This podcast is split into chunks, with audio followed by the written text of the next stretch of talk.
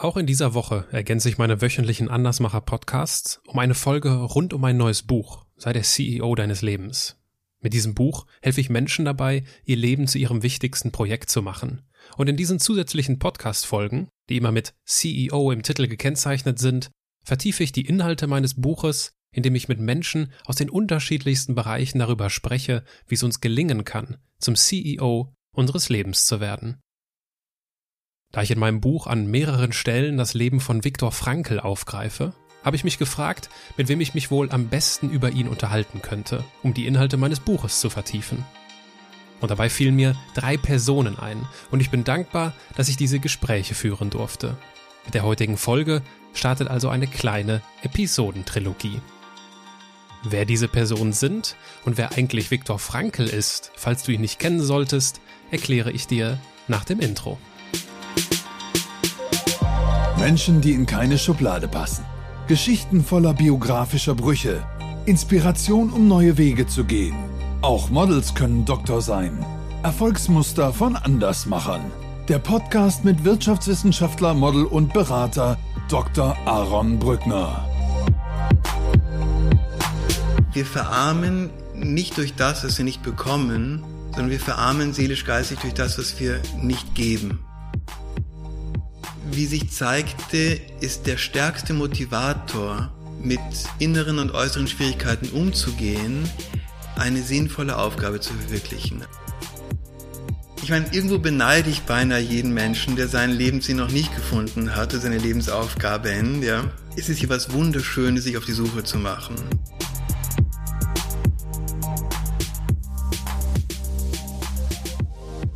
Viktor Frankl, der von 1905 bis 1997 lebte, war ein international bekannter jüdischer Psychiater, Neurologe und Begründer der Logotherapie.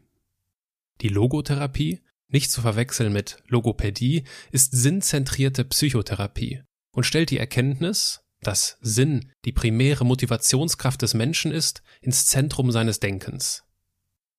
Frankl erkannte, dass immer mehr gesunde und kranke Menschen, besonders in den reichen Nationen dieser Welt, in den Zustand der existenziellen Frustration geraten. Das heißt, sie sind unfähig, einen Sinn in ihrem Leben zu entdecken und zu realisieren. Weder im Privatleben, noch im Arbeitsleben oder in der Freizeit. Die Logotherapie setzt genau an dieser Stelle an und hilft, Sinn im Leben zu entdecken. Die Idee dabei, das Schicksal zum Verbündeten machen, sich mit ihm aussöhnen und erkennen, dass auf jedes Tief ein Hoch folgt. Diese Haltung gibt uns die nötige Würde zurück und macht uns bewusst, dass wir alles Nötige in uns tragen, um uns einzubringen und das Leben zu gestalten. Sobald es gelingt, leidvolle Ereignisse in einen größeren Kontext zu betten, lassen sich dunkle Zeiten leichter ertragen. Dunkle Zeiten musste Viktor Frankl zu Genüge erleben. Sein psychotherapeutisches Konzept erprobte er am eigenen Leib, als er während des Zweiten Weltkrieges gleich vier Konzentrationslager überlebte. Um nach der Ermordung seines Vaters, seiner Mutter, seines Bruders und seiner ersten Frau Tilly nicht nach dem Strick zu greifen, verfasste er in nur neun Tagen einen Augenzeugenbericht und leitete daraus eine Überlebensstrategie ab. Sein Augenzeugenbericht, das Buch mit dem Titel trotzdem Ja zum Leben sagen, wurde mittlerweile über zwölf Millionen Mal verkauft und preist den bedingungslosen Glauben an einen letzten Sinn, auch wenn dieser oft verborgen bleiben mag. Abgesehen davon, dass ich dir dieses Buch ans Herzen legen möchte, freue ich mich, heute mit Professor Alexander Batjani zu sprechen. Er ist unter anderem Inhaber des Viktor Frankl Lehrstuhls in Liechtenstein und leitet gleichzeitig das Viktor Frankl Institut in Wien, wo er den privaten Frankel-Nachlass aufarbeitet. Dieses Gespräch ist also ein außergewöhnlicher Auftakt meiner Episodentrilogie zu Viktor Frankl, denn es gibt wohl nur wenige Menschen, die mit Frankels fachlicher Fußspur in dieser Welt so vertraut sind. Außerordentlich vertraut mit dem Menschen Viktor Frankl ist natürlich die Frau, die mit ihm über 50 Jahre verheiratet war. Eleonore Frankl ist heute 94 Jahre alt und es war mir eine Ehre, sie vor kurzem in Wien besuchen zu dürfen. Unserem Gespräch darfst du in der kommenden Folge 65 lauschen. Die Episodentrilogie abrunden wird dann mein Gespräch mit Katja Rathheiser in Folge 66. Katja ist Viktor Frankls Enkelin und berichtet uns von den Erfahrungen mit ihrem Großvater. Also, Sieh mir diese ausführliche Einleitung bitte nach, aber mir war es wichtig, den Kontext dieser und der beiden folgenden Episoden sinnvoll zu schärfen.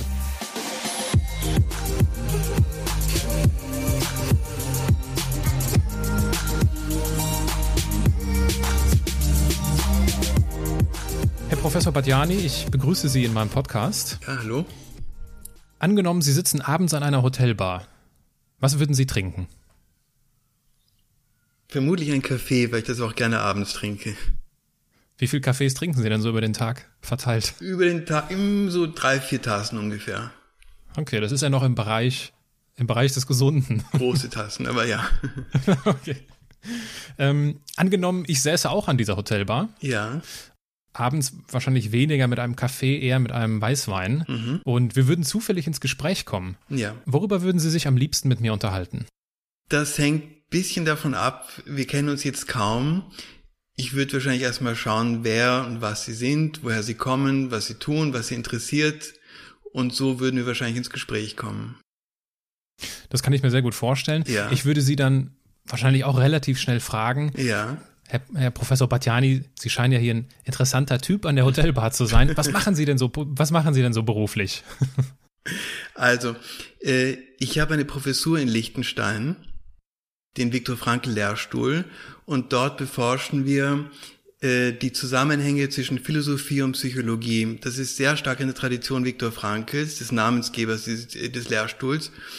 Und da geht es um vielerlei Wechselwirkungen zwischen Menschenbild, Weltbild, menschliches Verhalten, Gründe und Ursachen dieses Verhaltens und Handelns. Also alle diese Bereiche untersuchen wir dort. Ja, nicht nur dort übrigens, sondern auch in Moskau, wo ich auch eine Professur habe.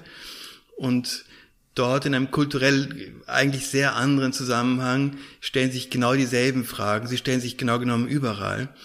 Und das ist einfach die Frage, was bewegt den Menschen? Was könnte ihn bewegen? Was tut ihm gut? Wozu ist er gut? Also nicht nur geht es ihm gut, sondern auch wozu ist er gut? Ja, alle diese Fragen versuchen wir dort zu untersuchen, zu beforschen, unterschiedlich, quantitativ, qualitativ zu beforschen. Und diese Frage, was bewegt den Menschen, ist es möglich, diese Frage überhaupt zu beantworten? Ich würde denken, ja, sie ist nicht leicht zu beantworten. Die Psychologie ist eine sehr junge Wissenschaft und eine ihrer ersten Fragen war, was ist eigentlich oder gibt es und was ist die menschliche Grundmotivation? Was bewegt den Menschen? Ja? Und man sollte denken, es sei sehr einfach. Man fragt einfach den Menschen, was möchtest du, oder? Und tatsächlich mhm. ist es so, dass diese Frage deswegen nicht, nicht leicht beantwortbar ist, ja, weil sie so grundlegend ist, dass unterschiedliche Menschen zu unterschiedlichen Zeiten unterschiedliche Antworten geben. Und hinzu kommt, dass die frühe Psychologie sich vor allen Dingen mit Patienten auseinandersetzte und die zu fragen, was wollt ihr, was ist eure Grundmotivation, gibt nicht notwendig ein gutes Bild darüber, was der Mensch eigentlich wollen sollte, sozusagen, was für ihn gut wäre. Ja, es gibt Menschen, die sind Angstpatienten, die wollen am, am, liebsten flüchten von der Welt. Zwangspatienten wollen sie am liebsten aufräumen. Süchtige wollen sie am liebsten nur zum Dienst ihrer Sucht einsetzen. Also, also die Frage bringt viel Gepäck mit sich und sie ist eben durchaus nicht so leicht einfach beantwortbar, wie man hoffen würde. Das heißt aber nicht, dass sie nicht beantwortbar wäre. Man muss nur vorsichtig und behutsam vorgehen. Gibt es denn so den aktuellen Stand der Wissenschaft, also die aktuelle Antwort auf diese Frage? Ja, es gibt, sagen wir so, es gibt, was der Mensch möchte, glaube ich, ist relativ leicht gesagt. Der Mensch möchte gerne, dass es ihm gut geht.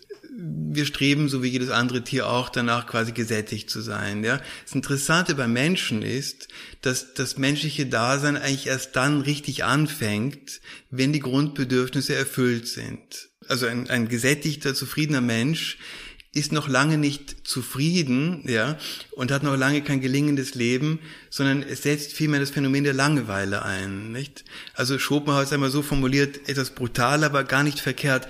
Der Mensch schwankt zwischen Not, also Bedürfnisse, die zu erfüllen sind, und Langeweile, ja. Mhm. Ich würde dazu ergänzen, der Mensch, der nicht ganz zu dem vorgedrungen ist, wer er eigentlich sein könnte nämlich der Mensch, der nur mit sich selbst befasst ist, hat entweder ein Bedürfnis oder ein gestilltes Bedürfnis.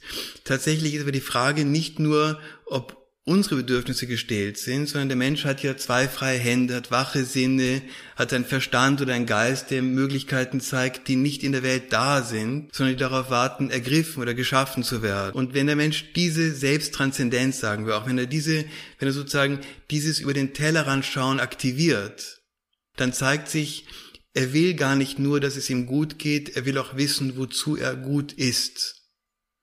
Und mhm. wenn er das gefunden hat und Spuren davon gefunden hat, ja, dann ist sein Glück nicht nur gute Laune und dann ist Leid nicht nur ein großer Spielverderber, sondern dann ist sowohl das Glück getragen, weil es sozusagen eine gute Basis hat, ja, es ist ein begründetes Glück und nicht nur ein gefühltes. Und das Leid ist auch irgendwie geborgen, weil es eben nicht nur um Lust und Unlust geht, sondern eben auch ganz grundlegend um die Frage, wozu, für wen, für was bin ich eigentlich da? Nicht? Mhm. Wenn wir die Frage so ein wenig von dem Abstrakten, was die Menschen grundsätzlich angeht, mhm. auf, auf Sie konkreter anwenden, angenommen, Sie müssten ein Buch über Ihr Leben schreiben. Wie würde der Titel lauten?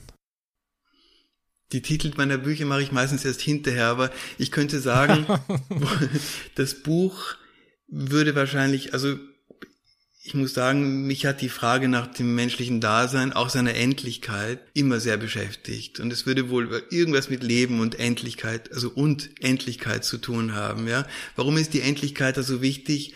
Weil sie uns auch zeigt, dass wir nicht endlos viel Zeit haben, herauszufinden, ah, was wir wollen, aber noch viel wichtiger, was wir sollen. Ja, also wir haben ja Möglichkeiten, wir haben auch Verantwortung. Also Freiheit ist sozusagen die spielerische Seite. Die Verantwortung ist der Moment, wo das Ganze eine gewisse Ernsthaftigkeit, Verbindlichkeit bekommt und wie ich in meinem Werk zu zeigen versuche, auch eine gewisse Schönheit bekommt. Also es muss das Negative oder das, das, das Ernsthafte am Leben muss nicht ernst sein, aber eine gewisse Ernsthaftigkeit ist uns abverlangt, einfach weil wir nicht ewig Generalprobe machen können. Das Leben ist, hat jetzt schon angefangen. Es gibt keine Probe davon, ja. Und das, mhm. das fordert schon heraus, dass man sich fragt, ja, wozu was werde ich einmal über mich denken? Was wird meine Bilanz sein im Leben, nicht? Und ich glaube, mit dem im Blick vertut man Lebenszeit nicht ganz so leichtsinnig, wie man es vielleicht sonst täte. Ja. Mhm. Das Buch würde ich gerne lesen. Äh, von wem würden Sie denn das Vorwort schreiben lassen? Ja, ich hatte das Glück, sehr viele große Lehrer zu haben. Die meisten sind etwas älter. Ich weiß nicht, wann ich mein Buch schreiben würde über mich selber. Also entweder, ich hatte wirklich sehr viele Mentoren und Lehrer, entweder einen von denen oder durch eine große Danksagung, die ich verfasst habe. Wollen Sie dort konkreter werden, welche Mentoren Sie da besonders beeinflusst haben? Ich meine, Viktor Frankl ist sicher primär dort. Ich war ein Student hier in Wien. Ich war relativ interessiert, wie gesagt, an diesen Fragen. Aber es gibt ja tausende Antworten und als Student wird man konfrontiert, ist ja auch neugierig, konfrontiert mit vielen, vielen fertigen Angeboten auch. Ähm, Weltanschauungssystemen, jetzt wissenschaftlichen, aber auch außerwissenschaftlichen. Ich bin dann irgendwann einmal hingeschleppt worden, sozusagen zu einer Vorlesung, die Frankl gehalten hat. Der war schon, ich glaube, Ende 80, Anfang 90. Und dort begegnete ich einem Werk, das zwar in gewisser Weise abgeschlossen ist, ja, aber das sozusagen keine Antworten liefert, fertig gemachte Antworten, sondern sehr stark die persönliche Verantwortung, das heißt, dass man selber antworten muss, ja, äh, sozusagen in den Mittelpunkt stellt. Also Frankl hat ja eine Sinnlehre mit EH geschrieben vorgestellt, aber zugleich eine, die jetzt nicht sagt, da und dort ist der Sinn des Lebens und den verschreibe ich dir hiermit, sondern die, die bloß sagt, das und jenes sind die Instrumente, mit denen man den Sinn des Augenblicks entziffern kann, zumindest versuchen kann, ja. Und alles weitere ist dir gegeben. Also das sozusagen im Menschsein angelegt. Wenn es der mich persönlich ansprechende Sinn ist, dann muss auch einer sein, den ich verwirklichen kann, sonst würde mich nichts angehen sozusagen, ja. Mhm. Was war denn so der erste Moment, wo Sie mit dem Leben von Viktor Frankl in Berührung gekommen sind? War das diese Situation in dieser Vorlesung dort? Nein, das war, ja, es kursierten damals in Wien von einem kleinen Verlag in Innsbruck Audiokassetten, Vortragskassetten mit Vorträgen von Ringel und dem Dalai Lama und ich weiß, Gott weiß, also vielen, vielen solcher damals bekannten Lehrer. Und ich hatte von Frankl einige dieser Kassetten gerne und immer wieder gehört fand das Ganze auch recht interessant, aber es war trotzdem vorerst nur ein Angebot unter vielen. Dann kam mir in die Hände ein Vortrag mit dem Titel Bewältigung der Vergänglichkeit. Und da ging es um die ganz eingemachte Frage, naja, welchen Sinn hat mein Dasein eigentlich, wenn es doch sowieso endlich ist? Eine Frage, die Tolstoi mhm. ja sehr viel noch prominenter davor gestellt hatte in den Bekenntnissen. Und wie ich den Vortrag hörte, also eigentlich ab dem Zeitpunkt war mir klar, irgendwie das ist es sozusagen, ja, dabei bleibe ich, ja.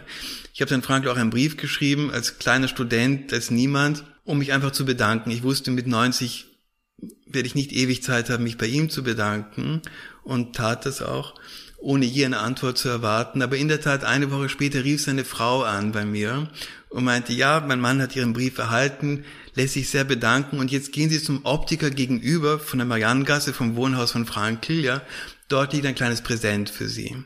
Und dort lagen drei, vier Bücher von ihm, die er signiert hat, unterschrieben hat. Und genau genommen hatte er eigentlich ein kleines Antwortschreiben über mehrere Bücher als Widmung sozusagen verteilt, Teil 1 bis Teil 4. Das war sozusagen ein ganz unerwartetes Geschenk, ja. Wunderschön. Ja, sehr schön. Wunderschöne Anekdote.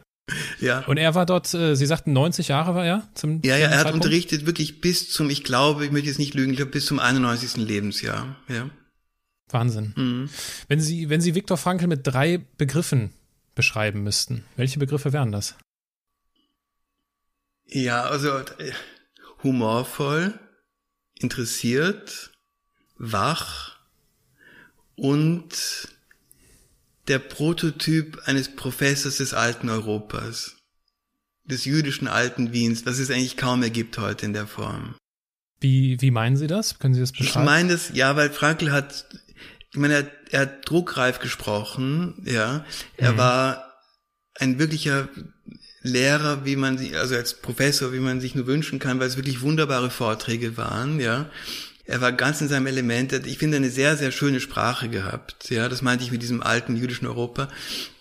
Und man hat irgendwie gemerkt, da ist eine, eine große Bildung dahinter, die nicht entsteht, weil man sich bilden möchte, sondern die entsteht, weil das Leben interessant ist. Und wenn man interessiert durchs Leben geht, lernt man einfach sehr, sehr vieles, ja, ohne es zu wollen. Ja? Also man lernt es einfach mhm. beim Vorübergehen, ja. Inwiefern hat sich denn der Blick auf Ihr eigenes Leben durch die Erfahrungen mit Viktor Frankl verändert? Ich würde sagen, sehr stark. Also allein dieser eine von mir erwähnte Vortrag, ich glaube, das ist jetzt schon etliche Jahre her, ich glaube, dass kein Tag vergangen ist, an dem ich nicht daran dachte. Dieser Vortrag enthält ein Modell, das ist etwas komplex zu erklären. Ich kann es kurz umreißen. Ja, es ging um die Frage, sozusagen, äh, eben lohnt sich überhaupt der Einsatz, wenn doch alles vergänglich ist? Und die Antwort, die Frankl gegeben hat, ist faszinierend und interessant. Und zwar er sagte, Möglichkeiten, also Sinnanfragen sind vergänglich. Man kann sie verwirken oder verwirklichen. Aber wenn man sie einmal verwirklicht hat, sind sie ein für alle Mal verwirklicht. Dann sind sie quasi im Vergangensein geborgen, ja. Das heißt, niemand kann sie ungeschehen machen. Niemand kann sie aus der Welt schaffen, annullieren, so tun, als wären sie nie gewesen. Mit anderen Worten, Vergangensein ist auch eine Form von Sein. Es ist die sicherste Form von Sein. Mhm. Die Zukunft hingegen, die Möglichkeiten, in der Tat, wenn man sie verstreichen lässt, sind sie weg für immer. Unverwirklicht, verwirkt eben, ja. Und insofern ist der Mensch quasi Co-Kreator, Mitschöpfer der Wirklichkeit, weil er sozusagen fortwährend Möglichkeiten in Wirklichkeiten übersetzt. Jetzt ist die entscheidende Frage, welche Möglichkeiten? Und das macht unsere Lebensbilanz aus, ja. Es gibt manche Möglichkeiten, die besser nie Wirklichkeit werden sollten. Kriege, Verbrechen, Unfreundlichkeiten, auch Gleichgültigkeit, ja. Aber andere sollten Wirklichkeit werden. Sprich, es ist in dem Können, in dieser Freiheit immer auch eine Verantwortung geborgen. Und insofern geht es um dieses Wechselspiel zwischen dem, was sein könnte und dem, was sein soll und der Mensch in der Mitte, so wie ein Türsteher quasi in einem, in einem Nachtcafé. Ja? Er sagt manchen Möglichkeiten, du darfst rein, du darfst, du sollst sogar hinein, du sollst Wirklichkeit werden. Und anderen sagt er, du besser nicht, bleib draußen. Ja? Das gilt für den Einzelnen, das gilt auch für Gesellschaften, aber für den Einzelnen ist es relevant, weil es ist seine Lebensbilanz. Ja? Und am Ende mhm am Ende ist das, was zählt, das, was wir ausgesandt haben. Und ich habe die große Ehre, in Moskau in einem Hospiz, was an den Lehrstuhl angeschlossen, mitzuarbeiten. Und es ist mir noch kein Mensch begegnet, der am Ende seines Lebens fragte, wie ist mir mitgespielt worden, wie ist es mir ergangen, aber jeder fragt, was hinterlasse ich, was habe ich ausgesandt. Also intuitiv, ja, ohne jede philosophische Vorbildung, leuchtet das einem zumindest am Ende des Lebens auf. Es kommt darauf an, was wir verwirklicht haben, was wir ausgesendet haben, eben wozu wir gut waren, nicht nur, ob es uns gut ging. Das fragt kaum jemand später, ja. Wie ist es denn äh, für, für Sie persönlich? Also, wenn ich das so direkt fragen darf, mhm. wozu sind Sie denn auf dieser Welt? Äh, also wozu ich insgesamt da bin, das werde ich am Ende meines Lebens wissen. Was wir tun in der Logotherapie ist, das muss man auch, oder halt in diesem Denkmodell, ja, es geht nicht um den Sinn des Lebens als Lebensganzes, sondern es geht um, um den Sinn im Augenblick, im Leben. Also Frankl unterscheidet zwischen eben dem Sinn im Leben, der Sinn heute, der Sinn des Lebens, der eine, wenn man Glück hat, am Lebensende aufleuchtet, ja, und es gibt da noch den Sinn des Weltganzen sozusagen metaphysisch betrachtet, ja wozu überhaupt nicht nur ich, sondern wozu das Ganze, wozu überhaupt alles. Die hängen zwar irgendwie zusammen, nur die, der Sinn des Weltganzen ist da oder nicht da. Der Sinn des Lebens als Ganzes leuchtet einem, wenn man das Glück hat und die Ehre sozusagen wach zu sterben und zurück, also Rückschau halten zu können über sein Dasein und Leben. Der Sinn im Augenblick oder im Leben hängt ganz und gar von mir ab. Denn ich mhm. kann auch einen Tag komplett sinnlos verstreichen lassen, ja, dann sind die Sinnmöglichkeiten zwar da gewesen, aber eben auch nur Möglichkeiten und niemand hat sie ergriffen. Ich habe sie nicht ergriffen.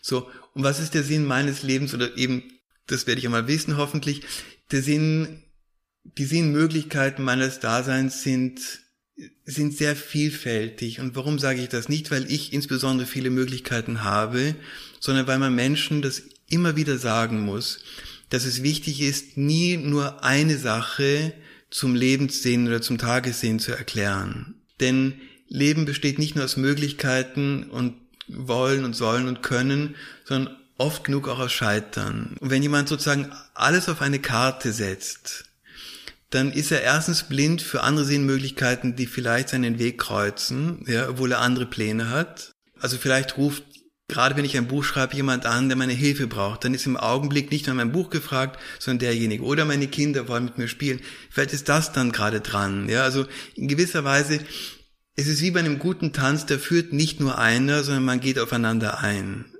Das Leben hat bestimmte Bedingungen, die wir dem Leben nicht stellen können. Wir haben bestimmte Ziele und Vorstellungen, die wir auch einbringen. Und das zusammen ergibt ein gutes Ganzes, ja. Also, was der Sinn meines heutigen Tages ist, wird sich zeigen. Jetzt mit Ihnen gut zu sprechen, ja, und möglichst den Zuhörerinnen und Zuhörern irgendwas Brauchbares mitzugeben, so Gott will. Aber das mag danach was völlig anderes sein und war davor was anderes. Ja, man muss offen sein. Das ist, glaube ich, das Wichtigste. Okay. Um den, um den Zuhörern dieses Gespräch, und ich bin mir sicher, dass da sehr viel Sinnvolles dabei ist, äh, vielleicht noch ein wenig näher zu bringen. Sie ja. hatten bereits von der Logotherapie gesprochen. Ja. Äh, vielleicht können wir einmal die, die Begriffe, auch ja. für die, die damit jetzt noch nicht so viel anfangen können und bei Logotherapie schnell an Logopädie denken, einmal, einmal abgrenzen. Also was genau ist diese Logotherapie und was hat das jetzt mit der Existenzanalyse zu tun? Ja. Gut, also Viktor Frankl war ein bedeutender Psychiater. Er hat als junger Mann Vorlesungen gehört über Psychoanalyse bei, bei Federn, das war die Koryphäe für Psychoanalyse hier in, in Wien. Er hat mit Sigmund Freud korrespondiert, hat dann bald gemerkt, was viele andere auch merkten, nämlich dass die Psychoanalyse etwas eindimensional fährt, ja, und viele große Phänomene reduziert auf sehr viel einfachere Phänomene, also Freundschaft auf Sexualität und so weiter, äh, Glaube auf Zwang und etc. etc und hat sich dann Alfred Adler angeschlossen. Adler war ein ehemaliger Freud-Schüler, der von dem rein triebdynamischen mehr auf das soziale Wesen des Menschen schaute, ja. Und Frankl war eine Zeit lang dort Schüler und hat sich dann weiterentwickelt oder hat sein Denken ihn weitergetragen, genau genommen, ja. Und hat eigentlich eine Neuerung in die Therapie, in die sehr junge Psychotherapie, Schulen eingebracht, ja. Nämlich nicht nur zu schauen, was Menschen krank macht, sondern auch auf das den Blick zu richten, was Menschen gesund hält. Also in der damaligen Zeit war diese junge Psychotherapieforschung unterwegs zu schauen, wie schaut die Kindheit eines Menschen aus, dessen Leben ganz und gar misslungen ist, ja, oder brüchig ist, da und dort. Und wenn man so herumsucht, ist es so, als würde man nur Lottogewinner fragen, wie sie gewonnen haben. Also sprich, man nimmt eine Teilgruppe und schaut, warum die gewonnen hat. Ja. Frankel mhm. sagte, Scholte Bühler auch in Wien, sagte ja, aber studieren wir doch auch Lebensläufe und schauen, was Menschen gesund erhält unter exakt denselben oder gar vielleicht noch schwierigeren Lebensumständen. Und aus diesem Denken ist nach und nach viel mehr geworden, nämlich eine eigene Psychotherapieschule, die den Menschen ganz maßgeblich eine gewisse Freiheit zuspricht. Ja, keine vollkommene Freiheit, wir sind alle bedingt, aber eine gewisse Freiheit gegenüber der eigenen Bedingtheit noch Stellung zu beziehen. Genau genommen fängt Menschsein eigentlich dieser Sichtweise zufolge erst dort an, wo jemand, die Person, sich etwas, den Umständen gegenüberstellt, mit ihnen etwas macht, etwas Gutes oder etwas weniger Gutes, ja. Und wie sich zeigte, ist der stärkste Motivator, mit inneren und äußeren Schwierigkeiten umzugehen, eine sinnvolle Aufgabe zu verwirklichen. Also nicht nur Ursachen zu haben, sondern auch Gründe. Ursachen sind immer in der mhm. Vergangenheit, ja, per Definition. Ja. Aber Gründe sind in der Gegenwart und in der Zukunft für etwas, für jemanden, für etwas, was wichtiger ist als die Angst, kann ich die Angst überwinden, zum Beispiel. Ja. Und daraus mhm. ist dann nach und nach ein komplexes, heute empirisch wirklich hervorragend bestätigtes ähm, Psychotherapiemodell geworden, das sich nennt Logotherapie. Als Ausläufer davon gibt es noch eine Forschungsrichtung, die quasi nicht so sehr die Existenz analysiert, weil die ist eigentlich letztlich nicht analysierbar, aber die menschliches Dasein auf bestimmte Sachverhalte hin analysiert, untersucht und das nennt sich Existenzanalyse. Also das ist ein Doppelbegriff für mehr oder minder eine Sache, kann man sagen. Okay. Und inwiefern grenzt sich das Ganze von der positiven Psychologie ab? Ja, das ist eine witzige Frage deswegen, weil die, die sogenannte positive Psychologie über viele, viele, viele Umwege dort angekommen ist, wo die Logotherapeuten schon länger saßen, ja. Man hat mich entdeckt auf der Suche nach einer Ressource, die Menschen hilft, auch mal das weniger angenehme auszuhalten, wenn es die Sache wert ist, ja. Tatsächlich der Wert selber ist, also sprich Sinn. Mm, und so zeigt die Forschung der positiven Psychologen, dass Sinn einerseits ein großer Glücksfaktor ist, ja, also hilft beim Verwirklichen, beim, beim Gelingen, beim guten Erleben, ja, aber auch eine enorme Ressource, wenn es darum geht, mit schweren Lebensphasen umzugehen, diese zu überstehen. Das sind die Gemeinsamkeiten. Und das wird auch in den meisten, in der Literatur, auch meistens wird Frankl als Pionier hervorgehoben, der eben schon mhm. immer das sagte, was heute gesehen wird. Ich freue mich einerseits darüber, auf der anderen Seite warne ich auch immer ein bisschen, ich bin oft eingeladen bei positiven Psychologen bei den Konferenzen und ich sage den Leuten immer, ich finde schon der Begriff positive Psychologie ist irgendwie verkehrt, ja, weil es geht im menschlichen Leben einfach nicht nur ums Glücklichsein. Und irgendwo, mhm. ich meine, das erste Manifest der positiven Psychologie hieß The Science of Happiness, die Wissenschaft des Glücklichseins, ja. Aber so spielt das Leben nicht. Ich meine, erstens einmal für mehrere Milliarden Menschen heißt dieser Tag nicht glücklich sein, sondern die Frage, überlebe ich oder überlebe ich nicht. Ja? Mhm. Für viele Millionen heißt es Eltern, die im Krankenbett ihrer Kinder, Kinder, die im Krankenbett ihrer Eltern sitzen. Also es wäre schön, wenn es nur ums Glücklichsein ginge. Es wäre wunderbar. Aber so spielt das Leben einfach nicht. Und eine Psychologie, die menschengemäß ist, muss die Menschen genau dort abholen, wo er steht oder eben auch liegt. Ja? Und das, da geht es nicht nur ums Glück, es geht ums Erfülltsein. Es geht darum, dass man dass man Würde bewahrt, auch wenn die Umstände schwierig sind. Dass man Liebe gibt, nicht weil man glücklich ist, sondern weil es einfach, weil jemand bedürftig ist. Dass man Trost spendet, dass man Mitgefühl hat. Das sind ja alles eigentlich Dinge, die mit Glücklichsein nicht rasend viel zu tun haben. Weil Trost heißt ja sich erstmal einlassen auf das Leid des anderen, ja. Und insofern wir Logotherapeuten sind oft ein bisschen die Spielverderber bei diesen Science of Happiness Kongressen, weil wir einfach zeigen, es ist einfach menschliches Dasein sehr viel größer. Es ist schon sehr amerikanisch, sehr europäisch, japanisch, sehr reich gedacht. Wenn man auch nur in die Versuchung kommen sollte, anzunehmen, dass es im Mensch, menschlichen Dasein primär ums Glücklichsein ginge. Ja, so schön Glück ist, wenn es da ist, wenn man es will, feiern, willkommen heißen, genießen, aber wissen, dass auch das nur ein Geschenk ist und was Geborgtes ist, ja. Jetzt muss ich, aber ich bin da auch definitiv nicht vom Fach, bei positiver ja. Psychologie schnell an Affirmationen denken. Da gibt es ja zahlreiche Bestseller. Aff genau, also ja. Aff Affirmationen ja, ja, und da gibt es ja zahlreiche Bestseller drüber. Mhm. Und äh, was, was hält denn der, äh, der Logotherapeut davon?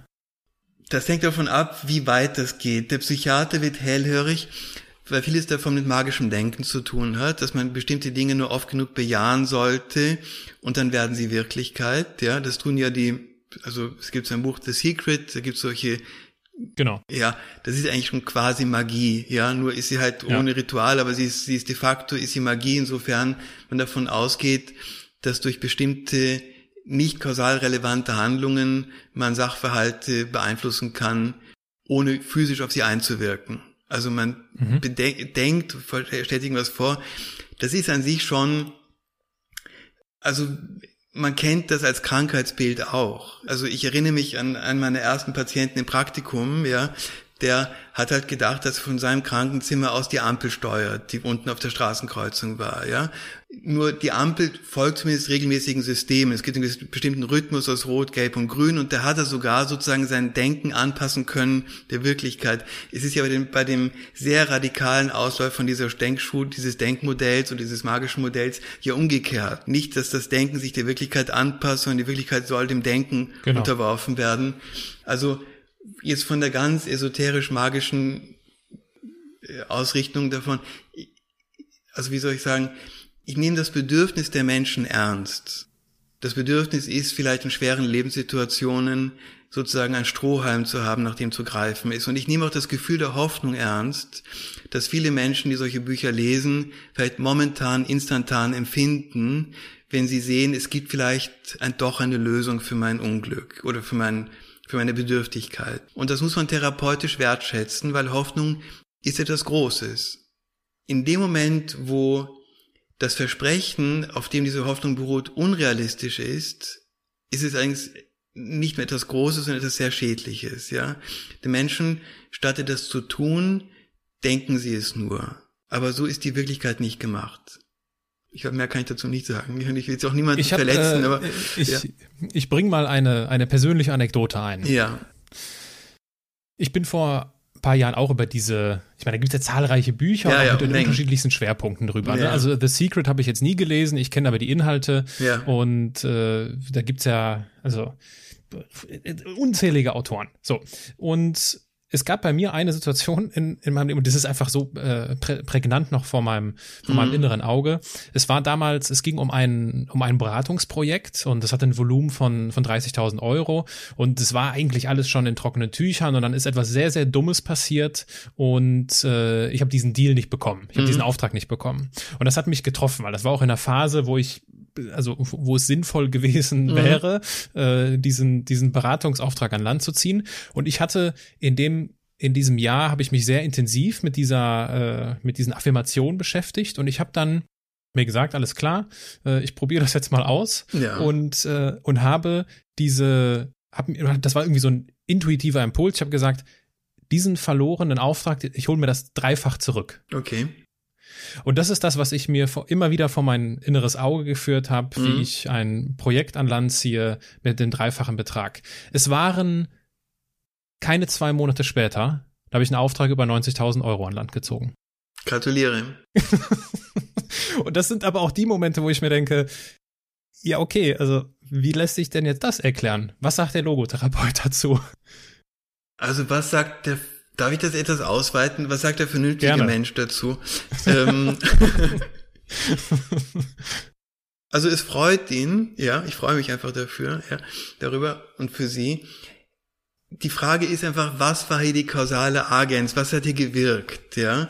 Wenn es der Optimismus ist oder die Aktivierung, was dafür zu tun, dann ist das alles gut. Das ist, was ich vorhin mit Hoffnung meinte. Also wenn jemand ja. wirklich, ich meine, muss ja schon sagen, ja, ich meine, ich bilde mir ein, dass die, dass die Klienten, die solche Bücher kaufen, ja, entweder Menschen sind, denen es gut geht und noch besser gehen soll, die fallen sehr weich, wenn es nicht funktioniert.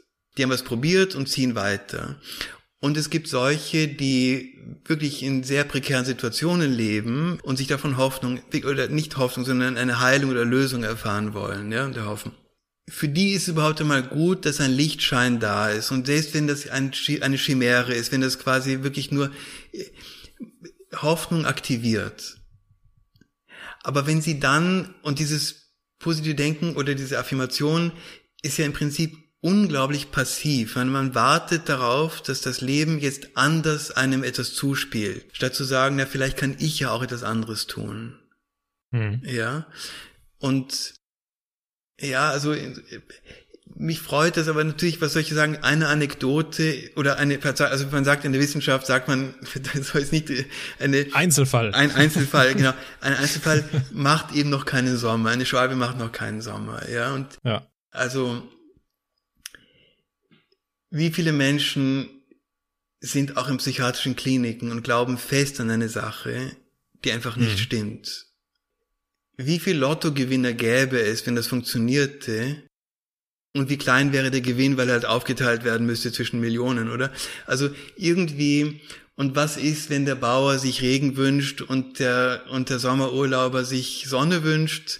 Also mhm. es muss ein übergeordnetes Wirklichkeitsprinzip geben, nebenbei gesagt, das untersucht die Wissenschaft das objektive Wirklichkeit, ja, ein übergeordnetes Wirklichkeitsmaß geben, das am Ende auch noch sogar über die Verwirklichbarkeit verschiedener Wünsche entscheidet. Also irgendwo so ein harter Idealismus, der so quasi sagt, die Welt ist Funktion dessen, was ich denke, ja, äh, das kann aus unterschiedlichen Gründen schwer haltbar sein.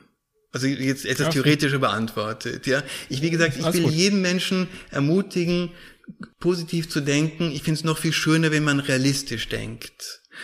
Und wenn man mhm. nicht nur vom Leben erwartet, dass es gut zu einem ist, sondern man sich denkt, okay, wenn, die, wenn meine Welt sich ändern soll, dann ändere ich meine Welt. Wenn da mehr Freundlichkeit sein soll, dann sende ich mehr Freundlichkeit aus, egal wie viel ich davor bekommen habe. Ja? Wenn da mehr Wohlwollen sein soll, dann fange ich einmal damit an. Das heißt, wir sitzen schon auf unendlichen Ressourcen. Nicht physisch. Physisch haben wir begrenzt viel Geld, begrenzt viel, was wir teilen können und so weiter. Und je mehr wir geben, desto weniger haben wir. Das liegt in der Natur der Sache. Bei allen körperlichen Dingen, ja. Bei Wohlwollen, Trost, bei Liebe, Freundlichkeit. Da ist es nicht so, dass wenn ich einen Menschen liebe oder einen tröste, dass ich danach nur noch ein geringeres Reservoir habe, minus dem einen, den ich schon geholfen habe oder ge gegeben habe, sondern wir haben im Prinzip unfassbar viele Ressourcen. Also wenn es etwas Magisches gibt in der Welt, dann nicht die Welt selbst, sondern wir. Was wir mhm. einbringen können, wie wir die Welt, unsere Welt verändern, verwandeln können, im Guten verändern können, ja. Also was wir von uns geben, was wir aussenden können, ja. Insofern die, die Passivität des positiven oder dieser Affirmationen die macht mich ein bisschen skeptisch, abgesehen davon, dass ich glaube, dass, der, dass schon der Realismus ein bisschen kurz kommt dabei. Mhm. Ich würde Ihnen gern etwas vorlesen. Vielleicht wird es Ihnen bekannt vorkommen. Mitten im Wohlstand und Überfluss unserer Zeit wuchert ein besorgniserregendes Phänomen.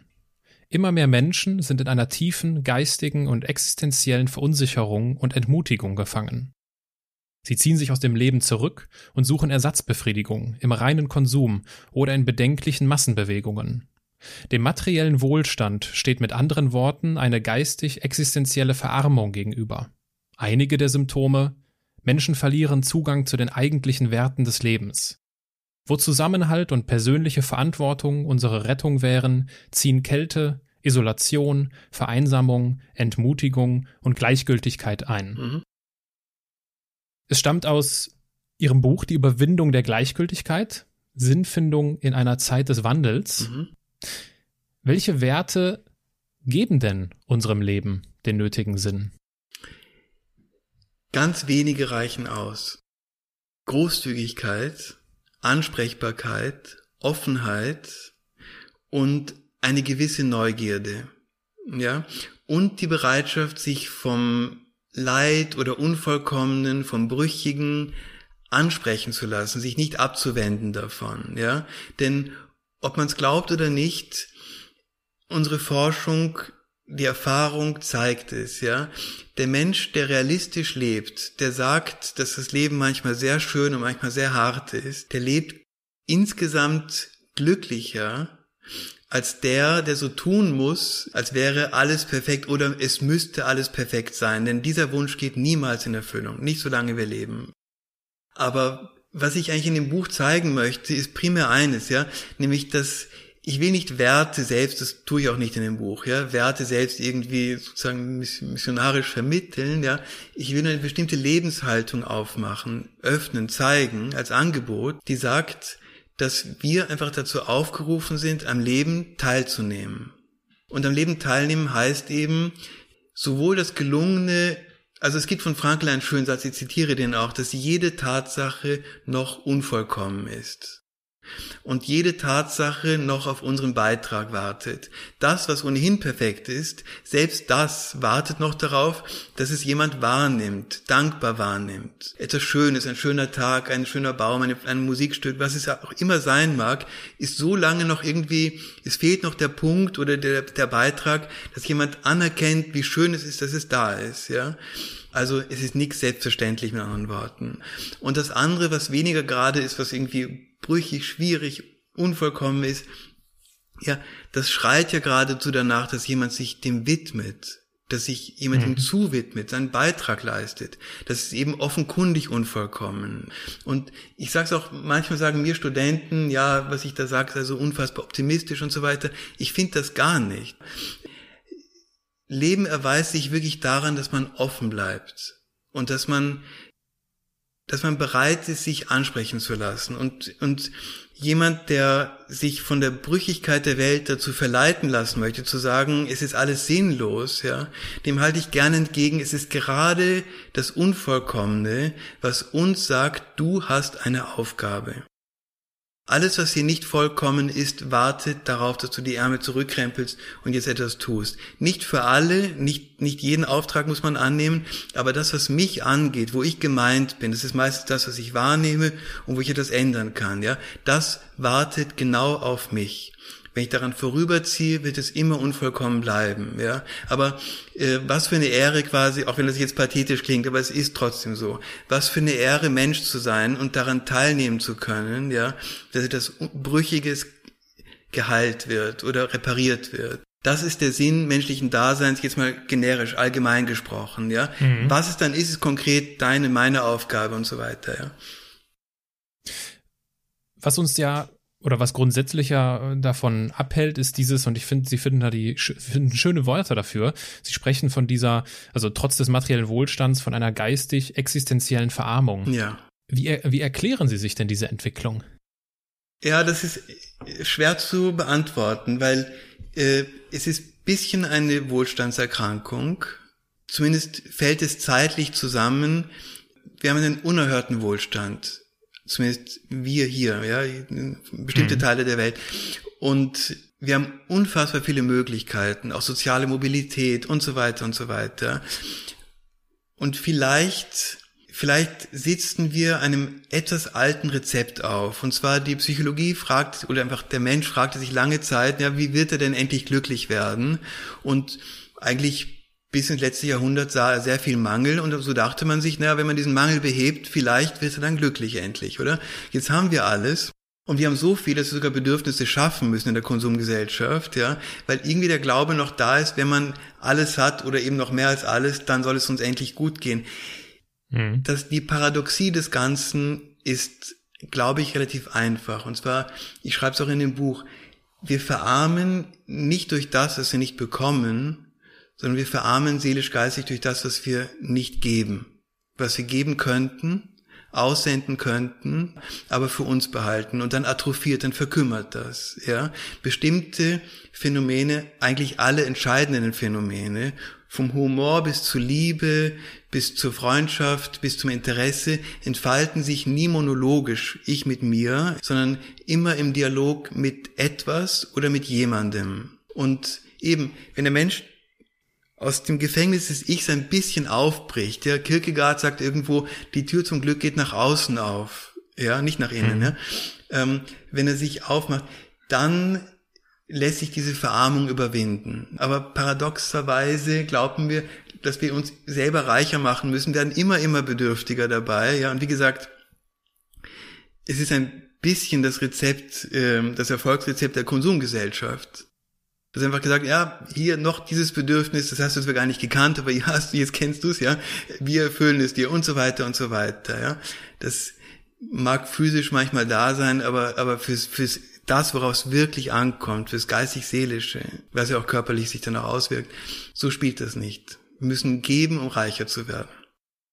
Was, äh, was würden Sie denn einem jungen Menschen, beispielsweise einem jungen Studenten oder einer jungen mhm. Studentin, mit auf den Weg geben, die ja ziellos, sinnlos und orientierungslos ein wenig äh, sich fühlen und nicht das Gefühl haben, sie haben jetzt so ihre, ihr, ihren Lebensplan, ihren Lebensentwurf schon gefunden. Ja, also für junge Menschen, ich meine, irgendwo beneide ich beinahe jeden Menschen, der seinen Lebenssinn noch nicht gefunden hatte, seine Lebensaufgabe, ja es ist hier was Wunderschönes, sich auf die Suche zu machen. Man hat diese riesige Welt und irgendwo muss jeder seine Nische finden, sich irgendwo niederlassen, geistig gesprochen, ja, ist nicht körperlich.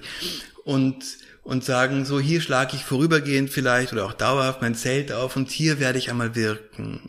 Also jemand, der sagt, er hat keinen Sinn und leidet darunter, dem sage ich aber, du hast ihn schon gefunden, du hast ihn gerade ausgesprochen, suche ihn, suche da, wo du gebraucht bist äh, suche den Ort, wo du gemeint bist, ja, und setz die Erwartungen nicht zu hoch an. Es muss nicht etwas Riesiges sein, ja.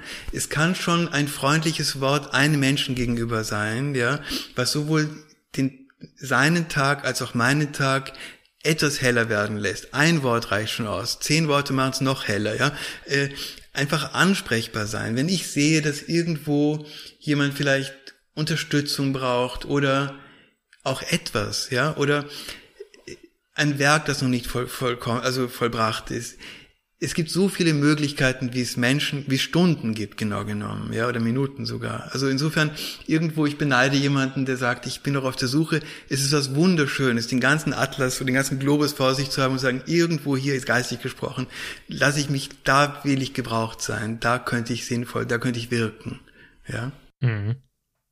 Ich finde es eine schöne Sicht auf die Dinge, mhm. ähm, das als, als Suche zu sehen und dass das doch ja einen gewissen Reiz hat. Aber wie erklären Sie sich, dass dann viele junge Menschen sich ja wie so ja schon fast selbst geißeln mhm. äh, und das als als Defizit sehen, dass sie das jetzt noch nicht herausgefunden haben? Wie was was wie erklärt sich das, was da in uns passiert? Ja, sagen wir so, die Ungeduld, die man sich und der Welt gegenüber hat, dass man sagt, ja, warum habe ich es jetzt noch nicht gefunden? das ist vielleicht sozusagen die negative Sprache der starken Sehnsucht, ja. Irgendwo ist das unangenehme Gefühl, was damit einhergeht, etwas, das man aushalten muss. Denn das ist quasi so wie eine Alarmanlage oder wie ein Wecker. Ja, der ist auch nicht wahnsinnig schön, aber trotzdem weckt einen auf. Ja, und ich glaube, mhm. das muss man aushalten. Das gehört dazu. Also es gibt ja sogar in der Psychologie die sogenannte Adoleszenzkrise und es gibt auch die Midlife Crisis und später gibt es noch mal eine Pensionskrise. Es gibt also in jeder Lebens, in jeder Umbruchsphase ja einen Moment, wo man sich nicht wohlfühlt in seiner Haut, ja. Einfach weil die Raupe sich entpuppen möchte zum Schmetterling. Es ist, momentan ist es eng. Aber das muss sein. Wachstumsschmerzen, auch beim Körperlichen, die gehören irgendwo ein bisschen dazu. Das kann man den Menschen nicht abnehmen. Umso schlimmer allerdings wäre es, wenn man den Menschen dann sagen würde, lass dir das Gefühl abnehmen töt es ab vom Fernseher, vom Computer, vom Internet, in irgendwelchen Ersatzwelten oder durch Drogenkonsum, das besänftigt das Nervensystem, dann spürt man das nicht mehr.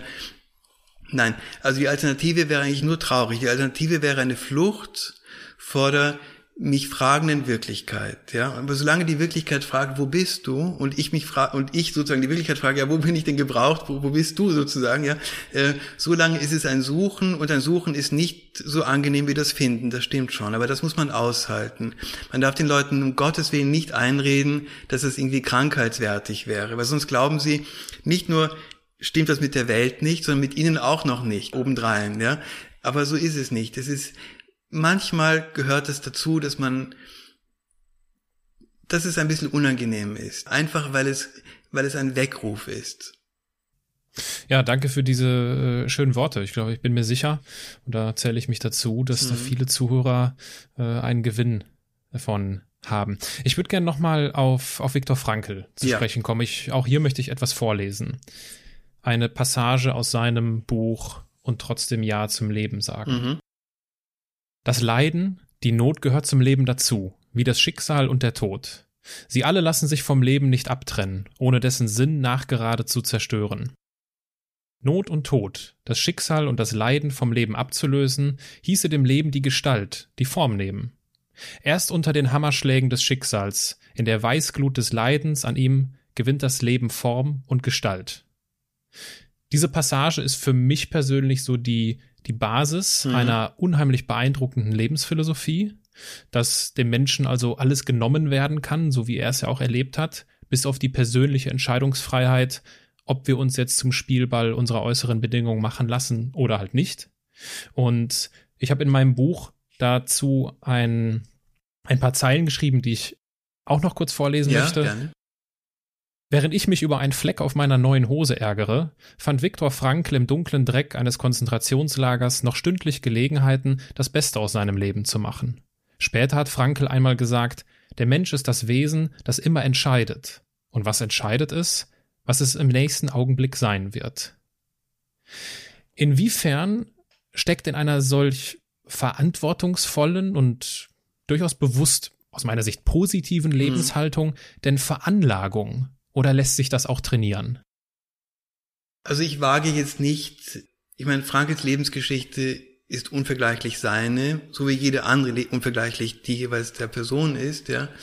Ähm, es gibt Forschung, die nahelegt, dass ein Teil vom Grundoptimismus sozusagen biologisch vorangelegt ist. Allerdings vorangelegt heißt noch lange nicht, dass es auch zur Erfüllung wird, dass es auch sich quasi verwirklicht. Aber es gibt noch eine viel größere Forschung, die uns sagt, dass was da zum Ausdruck kommt, ist wirklich im Menschsein angelegt. Denn was sagt Frankl? Frankl sagt, dass also das Angenehme braucht sozusagen keine besondere Aufmerksamkeit, das ist einfach will genossen werden, ja. Aber Leben ist mehr als das. Und auch das ist eine Erfahrung, die jeder von uns macht. Ich meine, wir kommen schmerzvoll auf die Welt, ja. Wir haben alle, ist, also das Leiden und seien es nur Zahnschmerzen, ja, ist sozusagen Teil der Struktur der Welt. Es muss mhm. aber nicht das letzte Wort haben, ja, denn ebenso wie gute Lebensumstände noch lang nicht glücklich machen. Und man sehe sich an, viele Menschen, die unfassbar erfolgreich sind, ja, denen das so zum Kopf gestiegen ist, dass sie am Ende ihr ganzes Lebenswerk zerstört haben, ja. Mm, dann sehe ich an Menschen, die übrigens sprechstündlich zu einem kommen und die allerbesten Lebensumstände haben. Und irgendeine Kleinigkeit, irgendein Fleck an der Wand, bildlich gesprochen, ja, auf einem riesigen Palast, ja, stört sie so sehr, dass sie deswegen in die Beratung oder die Therapie kommen also was Frankl da beschreibt, ist, ist sozusagen einfach die Lebenswirklichkeit, die, die Möglichkeit zur Entscheidung, genau genommen sogar die Verantwortung für die eigene Entscheidung, was wir mit dem Material des Lebens machen, ob wir jetzt sehr bildlich gesprochen, also Frankl nimmt einfach das Bild des Baumeisters. Der Baumeister ist, schafft sozusagen ein Werk. Aber wir haben unterschiedliches Material, genetisch, sozial, Herkunft, Erziehung, Lerngeschichte und so weiter. Und der eine kann Goldplatten haben oder Marmorplatten haben, ja, und daraus gar nichts machen. Einfach nur, es bleibt ein Haufen von Marmorplatten. Und der andere mag einfachen Ton haben, Töpferton, ja, und macht daraus ein Meisterwerk. Und da spielt Veranlagung keine Rolle mehr. Das ist die Frage, was mache ich als Person mit etwas, mit dem Material, was ich habe aus der Vergangenheit oder in der Gegenwart, in der, in der Lebenssituation, ja. Also, ich glaube, nein, nicht nur ich glaube, ich weiß auch tatsächlich durch Studien, es ist jedem Menschen das vermittelbar, einfach weil es eine Fähigkeit des Menschen ist. Ja, mhm. also es gehört einfach zum Menschen dazu. Es ist eine Fähigkeit des Menschen. Mhm. Was können denn die, die Zuhörer ähm, umgehend, also von jetzt auf gleich in ihrem Alltag verändern, um sinnvollere Entscheidungen zu treffen? Ja, also mich fragen das viele Leute interessanterweise und ich rate denen immer nicht auf mich oder auf irgendjemand zu hören, ja, sondern einmal auf sich selber. Nämlich vielleicht zu merken, wie schön es ist, mit sich in Ruhe zu sein, in einen Wald zu gehen, in einen Park zu gehen, ja, keine Musik, kein Radio, kein Lebenshilfebuch oder auch kein Professor, sondern einfach nur sie selbst und die Welt. und es klingt so sehr banal, was da passiert, ist was Ungeheuerliches, ja. Man ist Teil der Welt, sind ja Teil der Welt, ja, und tritt mit der Welt in Kontakt, mit dem, was ist, so wie es jetzt da liegt, ja, und dem, was vielleicht anders sein sollte. Vielleicht gibt es Dinge, die man reparieren muss, unfreundliche Dinge, die man getan hat, oder einfach unehrlich, was auch immer. Vielleicht gibt es Dinge, die man, wo man einfach merkt, ich bin gebraucht. Oder es ist gut, wenn ich da bin. Es ist gut, wenn ich mich da einbringe. Ja, es ist auch vielleicht gut, wenn ich mich daraus zurückziehe. Also es muss ja, man muss nicht nur etwas tun, manchmal muss man auch weniger tun. Ja, das ist nicht, also es ist so individuell, dass es keinen gibt, der einem einen besseren Ratschlag geben kann als das eigene Herz, das eigene Gewissen. Ja, also diese innere Stimme, die sozusagen dann zum Vorschein kommt, wenn man alle anderen Erwartungen von einem selbst, von anderen, von den Eltern, von den Kollegen, vom Chef und so weiter, wenn man von der Ehefrau, vom Ehepartner, wenn man die alle beiseite legt, ja, nur ich und die Welt und um einen Schritt zurück zu machen. Deswegen, nicht deswegen, aber in dem Zusammenhang, ich erwähnte vorhin den sterbenden Menschen, ja. Der ist mhm. deswegen ein so guter Lehrer, weil auch der sterbende Mensch, ja, der hat Normalerweise gibt es keine sozialen Erwartungen an den. Der sieht die Welt wirklich in einer ziemlich großen Klarheit. Und wie gesagt, keiner fragt sozusagen, was erwarteten die anderen, was haben sie mir, wie viel Lob haben sie mir, Anerkennung oder auch nicht Anerkennung. Der hat wirklich, der stellt sich nur die Frage, die wir uns alle stellen, stellen sollten. Was ist mein Beitrag? Was kann ich tun? Oder auch erleben. Manchmal ist das Erleben ja auch etwas Schönes. Es ist ja nicht nur, dass man dass man irgendwie aktiv in die Welt einwirkt. Wenn man da durch den Wald geht, dann begegnet einem ein Wunderwerk der Schöpfung, ja, der, Harmonie, der harmonisch gefügten Natur und so weiter. All das sind ja, sind ja Dinge, die auch wahrgenommen werden wollen, ja. Also ich glaube, dass der beste Rat, den man jemandem geben kann, ist, sich keinen weiteren Rat zu holen, sondern einfach nur einmal mit der Welt in Dialog zu treten, ja. Aber jetzt gibt es doch sicherlich viele Menschen, und die werden Sie sicherlich auch kennen, die sagen, ja, so äh, alleine mit mir sein, das fängt ja dann schon bei so Themen an wie Meditation, also so in sich versinken. Nee, das kann ich nicht. Das ist, dafür bin ich zu unruhig. Ich muss immer, ich muss was machen. Ja, ist das, ist das, ist das schon, ist das irgendwie, ist das schon krank oder? Nein, nein, nein. nein. also krank beginnt viel später. Also so schnell ist der Mensch Gott sei Dank nicht krank. Ja, jemand, der ein bisschen kribbelig ist, der kann ja herumlaufen. Er muss sich ja nicht in die Natur setzen und nichts tun, ja, sondern vielleicht bewegt er sich. Wir bewegen uns eh alle viel. Also gerade in den Wohlstandsgesellschaften kannst, ist es gar nicht schlecht, auch, auch zu gehen dabei, ja. Also äh, ich will nur sagen, es ist nicht Meditation. Wenn ich, mhm. es ist Meditation tue ich, egal wie man es verpackt und sagt, es ist das Tun, das Nichtstun, es ist trotzdem eine bewusste Übung. Wenn ich in die Natur gehe oder einfach irgendwo hingehe, nur um Ruhe zu haben, dann tue ich gar nichts, ich bin einfach. Das ist die fundamentalste Nichttätigkeit des Menschen, ist einfach zu sein. Und wenn er aber so wie er gebaut ist, von der Struktur her, heißt das automatisch, er steht im Dialog mit der Welt. Er atmet sie ein und aus, ja. Er hört sie. Er macht Lärm, also Schallwellen, alles interagiert. Photonen prallen von ihr, also er wird gesehen und er sieht und das ist immer rein physisch. Aber es gibt eben noch mehr. Für alles, was der Mensch sieht, gibt es, es sind immer, wie gesagt, unvollkommene Tatsachen. Tatsachen, die noch auf etwas warten, ja. Und daher ist es keine Übung, es ist keine Tätigkeit, mit der Welt in Dialog zu treten. Es ist das Natürlichste der Welt. Die Tatsache, dass man den Menschen sagen muss, tun sie das einmal, zeigt nur, dass sie uns etwas denaturalisiert haben in gewisser Weise. Ja, aber es ist das Normalste der Welt. Das heißt, darf ich schlussfolgern, dass Sie nicht meditieren? Ich habe vor vielen Jahren ein schönes Buch über Achtsamkeit gelesen. Ich finde das sehr entspannend und ich tue das gerne, wann immer ich zu viel, also im Flughafen, in der Warteschlange oder was auch mhm. immer, ja, seinem Atem beobachten und so weiter. Aber über die Sinnfrage meditiere ich nicht, nein. Lassen Sie uns die Gelegenheit nutzen und auch einmal in Ihrer Vita zurückblicken. Ja. Gab es, gab es in Ihrer Kindheit schon Anzeichen dafür, was Sie heute beruflich machen? Naja, ähm, das weiß ich nicht genau. Ich war immer sehr interessiert an Wissenschaft. Also ich hatte, ich wollte eigentlich immer Chemiker werden, genau genommen. Ich hatte einen riesen Chemielabor im Keller unseres Hauses Und äh, dass ich Professor werden würde, wussten meine Lehrer offenbar besser als ich, weil ich war tatsächlich von der Skischule bis zur Volksschule, hat es immer geheißen, der zerstreute Professor. Ja, also das hat mich begleitet in einem Ausmaß, und zwar überzufällig, weil es verschiedene Leute, die sich auch nicht kannten, sozusagen unabhängig voneinander festgestellt haben, also im weitesten Sinne empirisch, ja. Also offenbar war das eigentlich, ich habe immer gerne gelesen, ich habe immer gerne gewusst sozusagen, ja, und ich wollte tatsächlich auch immer wissen. Und das Interesse an Chemie kann man im Nachhinein, wenn man es nicht zu sehr überdeutet, schon auch als Interesse an der Welt bezeichnen, oder? Was, wie, was ist eigentlich Erde oder eine Seife oder was auch immer, ein Marmor etc. Das fand ich, tatsächlich hat mich immer fasziniert, ja. Also wirklich seit frühester Kindheit ich Wissenschaft gelesen.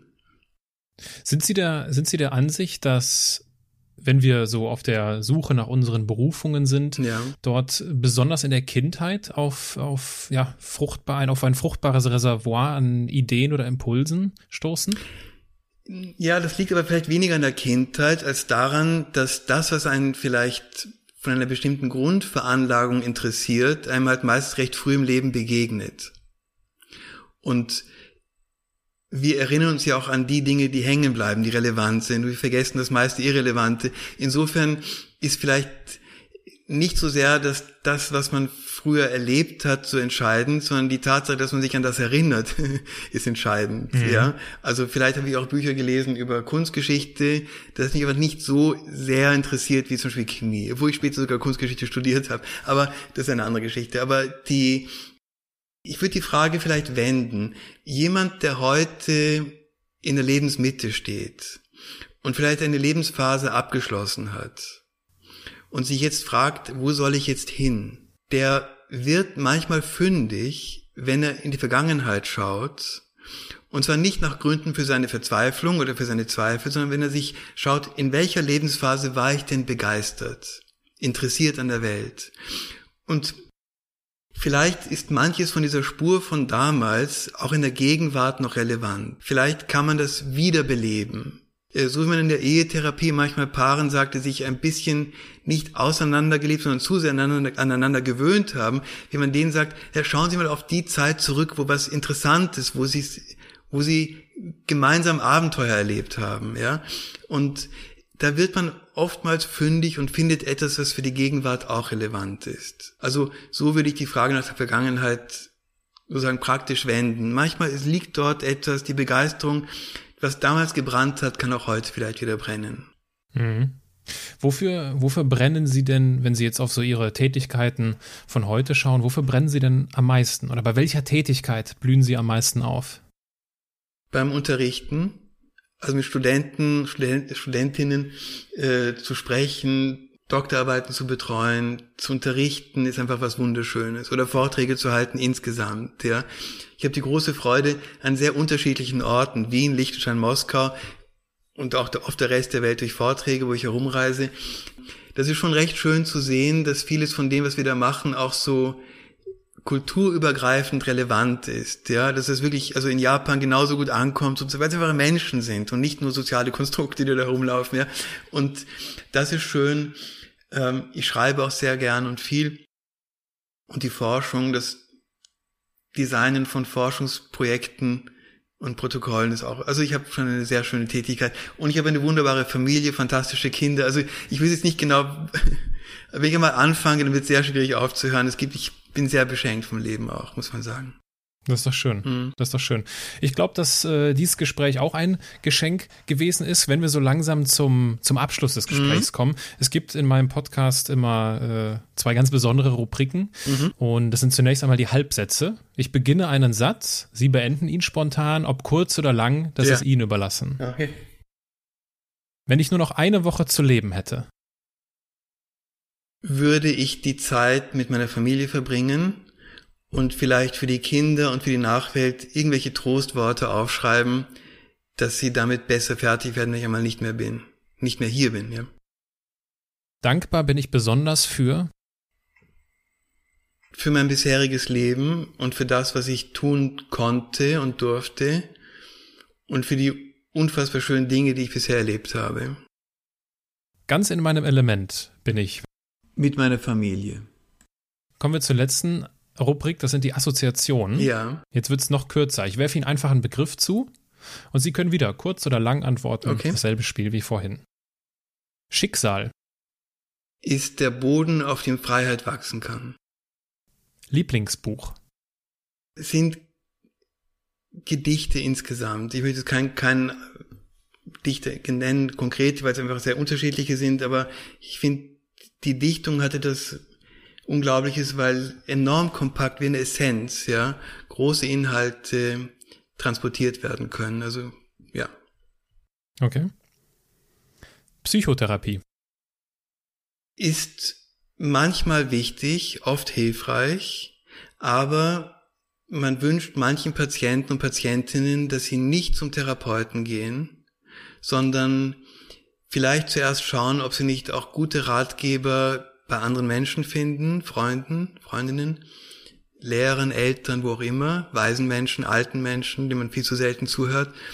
Und wie gesagt, auch wenn ich jetzt nicht ganz pro domo spreche, an sich, es gehen oft die falschen Leute zum Therapeuten, nämlich solche, die es wirklich bitter nötig haben, haben eine Scheu und solchen, denen es viel zu gut geht und die so, denen es eigentlich gut täte, von sich selber abzulassen, ja, die gehen erst recht zum, Thera zum Therapeuten und sind noch mehr mit sich selbst statt mit der Welt befasst. Dabei wäre ihr Glück eben die Tür, die nach außen aufgeht und nicht die noch mehr nach innen aufgeht. Karriere, halte ich für wichtig, aber nicht lebensentscheidend. Herr Professor Batjani, ähm, ich hatte es Ihnen, mal, äh, Ihnen am Anfang gezeigt, Ja. mein, mein neues Buch, Ja. Sei der CEO deines Lebens. Ich versuche damit Menschen dabei zu helfen, dass sie ihr Leben zu ihrem wichtigsten Projekt machen. Mhm. Gibt es etwas, was Sie unseren Zuhörern in diesem Zusammenhang noch abschließend mit auf den Weg geben möchten? Ja, eigentlich zwei, drei Dinge. Sei einfach, sei offen, ja. Und man muss sich einfach wirklich merken, weil es einem nicht intuitiv einleuchtet. Wir werden beschenkt, indem wir geben. Ja, und jeden, der das nicht glaubt, rate ich immer, eine Woche das auszuprobieren, als wäre das wahr, als Experiment. Ja, nach einer Woche kann man, am achten Tag kann man sagen, wie ist die Bilanz, ja? Und ich garant, ich glaube, ich habe noch keinen erlebt, der mit der zurückkam nach dem achten Tag und sagte, das stimmt alles nicht, ja? Je mehr wir geben, desto mehr haben wir. Das ist ein unglaubliches Geheimnis sozusagen des Daseins. Ein sehr, sehr schönes Geheimnis. Das eigentliche Secret of Life sozusagen.